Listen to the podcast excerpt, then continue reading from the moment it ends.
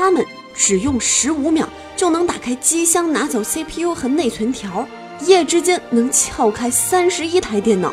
他们一朝一夕飞行千里，作案范围横跨五个省份，涉案金额高达十万余元。他们偷得更广，他们飞得更高。这正是神偷打飞机逍遥法外，警察坐高铁苦苦追踪。详细情况，敬请收听今天的小英说法：打飞机的网吧神偷。自古游戏是节操，每日一听长姿势。欢迎收听今天的早安游戏圈，我是主播环小英。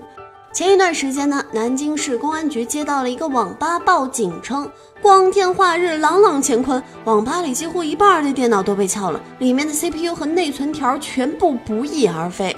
民警叔叔们做了一番勘查之后，调取了监控录像，发现网吧被盗的当天，有两个可疑的男子走进了网吧，其中一个人嘛，直接来到网吧的吧台和网管闲聊，而另外一个男子。则趁着两人聊天的时候，冲着电脑就走过去了，双手在底下捣鼓了几下，就换到了另外一台电脑上。每台电脑机箱的撬痕都很轻微，一看就是极为专业的程序员手法。唯一的解释就是在那名男子不到十五秒的操作时间里面，他就把内存条和 CPU 取了出来。啊，这个动作如此的迅速。手法如此的熟练，金额如此的巨大，这可是个大新闻呐！公安同志抖擞了抖擞精神，展开了进一步的深度调查。最后发现，这两名男子呢来自江西。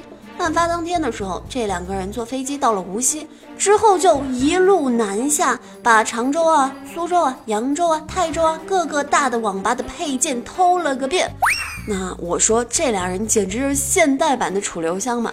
真实的白展堂，警方在准备抓捕他们之前，又查到了他们新的行踪。他们买了飞机票前往徐州，于是呢，警察叔叔当机立断，坐着高铁就奔着徐州的机场而去了。终于把还没有下飞机的两个人给抓捕了起来。神偷赵某在审讯中就说了。自己有两个同伙，一直打着飞机，在全国各个省份流窜作案。武汉、安徽、山东、广东都留下了他们惊鸿一瞥的身影。每次作案呢，他们都是两两组队，第三个人则留守在广西，坐等同伙快递过来电脑配件，之后再去广东的电脑卖场销赃。整个过程可以说是精密高效。要不是这次警察叔叔可以跨省追捕，还真的没人能拦住他们飞来飞去的脚步。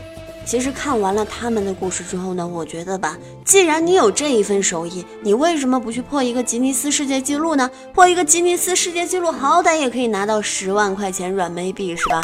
总比你流窜作案，最终锒铛入狱来的要好。